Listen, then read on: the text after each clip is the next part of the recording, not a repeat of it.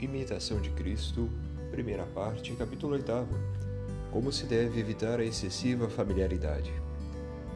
Não abras teu coração a qualquer homem, mas trata dos teus negócios com o sábio e temente a Deus. Com moços e estranhos, conversa pouco.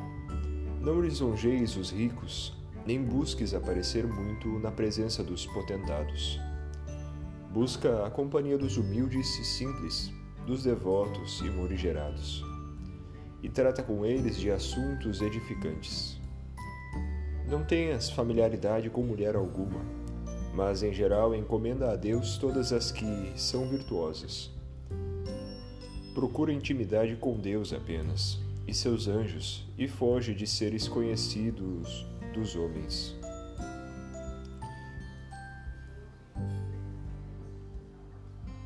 Caridade se deve ter para com todos mas não convém ter com todos a familiaridade. Sucede frequentemente gozar de boa reputação pessoas desconhecidas, que na sua presença desagrada aos olhos dos que a veem.